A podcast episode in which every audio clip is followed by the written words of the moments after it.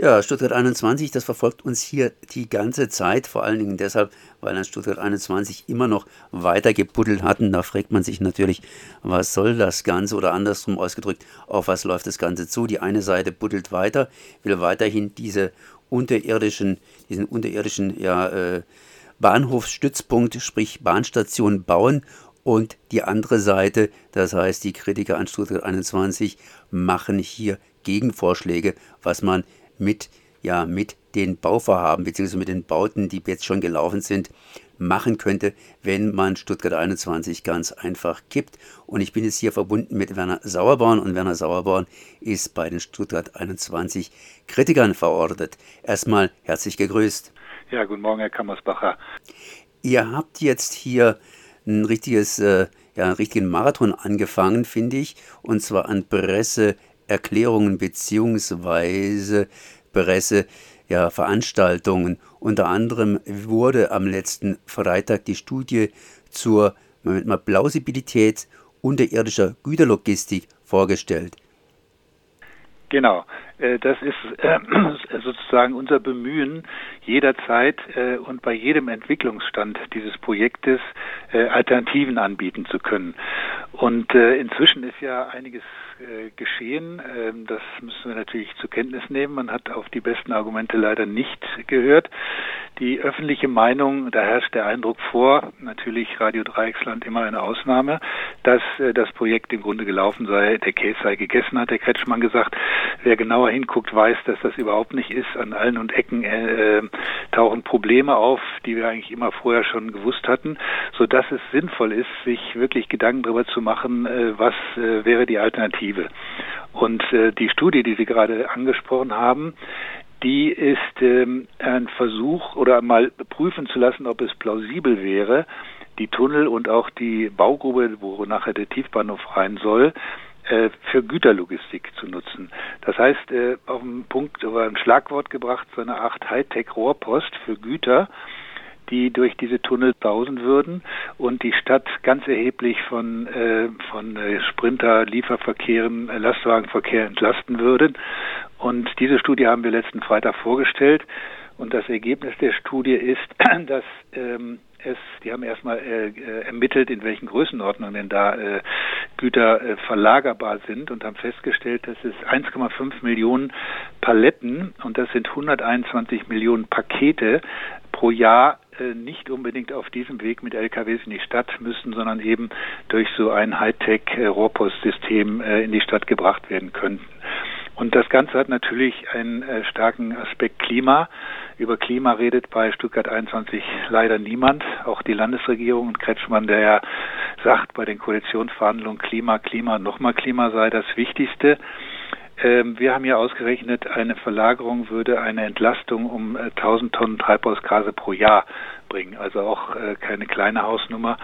Und das Ganze hat eben den Vorteil, dass einem Stuttgart 21 erspart bliebe. Ein Projekt, was sich immer mehr als völlig sinnlos herausstellt, was äh, viel zu geringe Kapazitäten hat. Der alte Bahnhof, den gibt's ja noch, aber der würde dann in nächster Zeit abgerissen werden mit seinen 16 Gleisen, dann äh, ist äh, inzwischen belegt, dass es kein effektives, kein wirksames Brandschutzkonzept gibt, dass im Grunde Tunnel gebaut werden, die nach heutigem technischen Stand des Brandschutzes eigentlich nie gebaut werden dürften.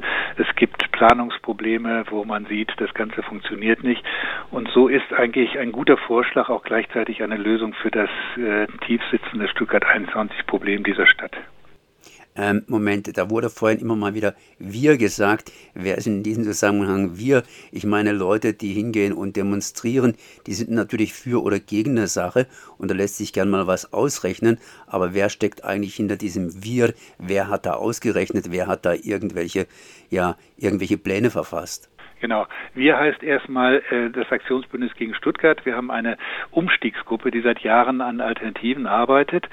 Und äh, aus dieser Arbeit heraus äh, ist gesagt worden, bevor wir mit so einem großen Vorschlag kommen, da drehen wir ein ziemlich großes Rad. Da sollte man erstmal äh, eine unabhängige Instanz fragen, ist das überhaupt plausibel?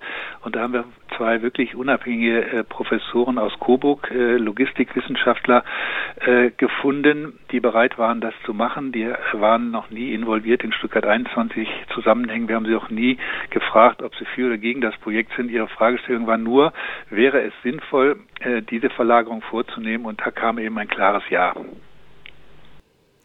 ein klares Ja. Ähm, das ist natürlich jetzt eine Sache, die man, sagen wir mal, so überlegt und ausrechnet auf dem Papier, heute wohl im Computer, aber Papier ist geduldig, Computer noch geduldiger.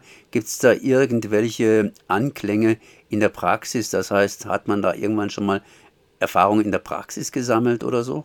Ja, das ist erstaunlich. Im Zuge, äh, in dem wir diese Idee verfolgt haben, ist einiges aufgetaucht. Erstens war es mal so, dass es schon im vorletzten letzten Jahrhundert Versuche zum Beispiel in Chicago gab, wo es schon so ein äh, 100 Kilometer langes unterirdisches System für Gütertransport gab. Und in letzter Zeit äh, wird das Ganze natürlich auf einer Hightech-Basis gemacht. Es geht da im Grunde um äh, emissionsfreie Antriebstechniken, es geht um autonomes Fahren. Es würde also keine Lokführer mehr auf diesen äh, unterirdischen ähm, Fahrzeugen sitzen, sondern das wäre alles digital gesteuert.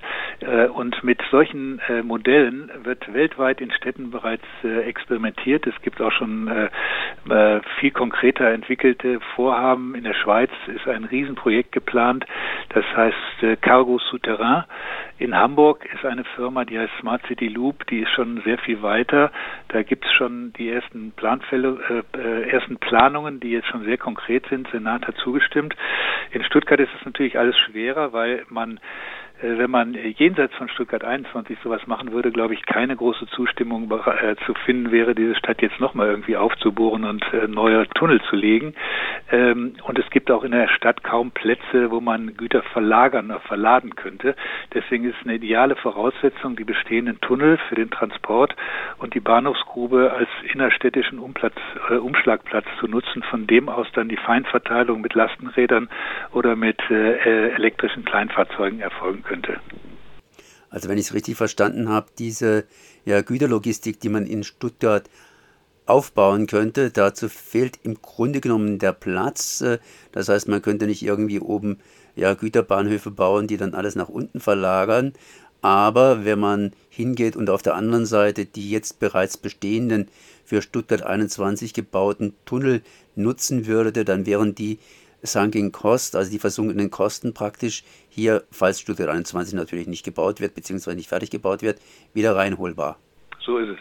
Also äh, es ist nicht nur in dem Sinne ein Plan B, in dem wir sozusagen äh, die Hände hinterm Rücken verschränken und mal abwarten, äh, wie das Projekt scheitert, sondern ist natürlich auch ein Beitrag dazu, dass man sieht, äh, man würde nicht in ein schwarzes Loch fallen, wenn man es endlich beenden würde, sondern es gibt konstruktive Alternativen. Man würde viele zusätzliche äh, klimabelastende Maßnahmen äh, sich ersparen und durch die Verlagerung des äh, Güterverkehrs äh, auch nochmal äh, CO2-Emissionen einsparen. Im Moment ist ja so, und darin zeigt sich die Krise des Projekts, dass man ein unglaubliche äh, weitgehende Pläne für weitere Tunnel äh, gerade diskutiert, weil man merkt, die bestehende Struktur, wie das alles vorgesehen war, äh, ist alles andere als die bestgeplante äh, Infrastruktur, wie es immer hieß, sondern ist ein völlig äh, missratenes Projekt und das soll jetzt mit, mal, wir reden von einem zweiten Stuttgart 21, das soll jetzt mit bis zu 47 weiteren Tunnelkilometern irgendwie noch gerettet werden. Äh, es soll eine unterirdische Kopfbahnhofstation, ist der Vorschlag von Verkehrsminister ähm, Wolf, ähm, Hermann, äh, gebaut werden. Also alles äh, unglaublich Sachen, wenn man das jemandem erzählt.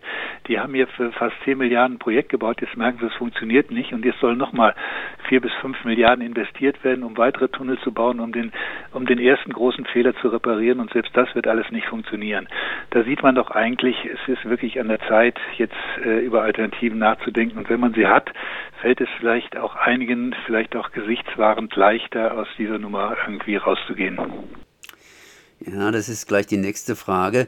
Ähm, Stuttgart 21 läuft ja insofern schon, das heißt, da wird gebaut oder andersrum ausgedrückt, äh, jedes Mal geht es einen Schritt weiter und weiter. Das ist irgendwie so ein Zug, der ist angefahren und den von Hand zu stoppen ist ausgesprochen schwierig. Wie sieht es denn jetzt damit aus? Wir hatten jetzt vor kurzem äh, die Baden-Württemberg-Wahl, beziehungsweise da ist ja einiges äh, gelaufen und äh, da, da, wird jetzt einiges gemacht. Wie sieht es denn da politisch momentan aus? Also äh, politisch, wenn Sie damit meinen, was äh, die großen Parteien, was die von den großen Medien äh, geprägte ähm, Meinungsbildung betrifft, gilt das Projekt, wie gesagt, als gelaufen. Es sei viel zu später noch was dran zu ändern. Und dann haben Sie gerade das schöne Stichwort mit den Sankost genannt. Das ist halt so eine, ein Selbstbetrug. Man meint, man hat viel Geld ausgegeben, das darf jetzt nicht umsonst gewesen sein und deswegen macht man weiter und verschlimmert die Sache. Danach, da würde eigentlich jeder betriebswirtschaftlich denkende Mensch sagen, das lernen die Studenten der Betriebswirtschaft im Grundstudium. Wenn man sieht, eine Sache ist eine Fehlinvestition, dann muss man raus und darf auf keinen Fall sozusagen dem schlechten Geld noch Gutes hinterherwerfen. Aber wir haben es eben mit einer öffentlichen Meinung zu tun, die davon ausgeht und sich auch kaum noch für das Projekt interessiert, dass die Sache gelaufen ist. So war auch der Landtagswahlkampf. Da ist es uns sehr schwer gefallen, äh, über Stuttgart 21 zu reden. Und in den Koalitionsvereinbarungen, die jetzt gerade laufen, sieht es so aus, als würden sich CDU und SPD, äh, CDU und Grüne jetzt gerade darauf verständigen, dass man tatsächlich diese sogenannten Ergänzungsprojekte, also teilweise Teile davon zumindest mal weitergehend prüft von diesem zweiten Stuttgart 21. Das halten wir äh, klimapolitisch, verkehrspolitisch, äh, was die öffentlichen Haushalte und ihre Verschuldung betrifft, für eine Katastrophe. Das war vorhin ein kleiner, netter Versprecher. Inwiefern wird das Ganze noch grün sozusagen geprägt?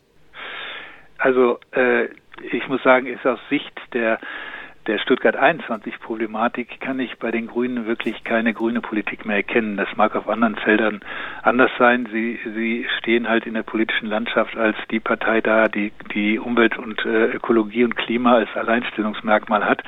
Was Stuttgart 21 und noch ein paar andere Themen belangt, äh, sind für uns die Grünen schon lange nicht mehr grün so hier Werner Sauerborn von den Stuttgart 21 Kritikern. Es ging hier um die Plausibilität unterirdischer Güterlogistik in der S21-Struktur und da gibt es eine entsprechende Studie von den Logistikprofessoren Dr. Philipp Brecht und Dr. Matthias Wilde, die bestätigen, dass sich das durchaus lohnen kann, unterirdisch von Stuttgart hier eine Güterlogistik aufzubauen, statt dieses Projekt mit dem unterirdischen Bahnhof bzw. dem unterirdischen ja, Stadtbahnstation weiter zu verfolgen. Ich danke zumindest für dieses Gespräch. Ich danke auch.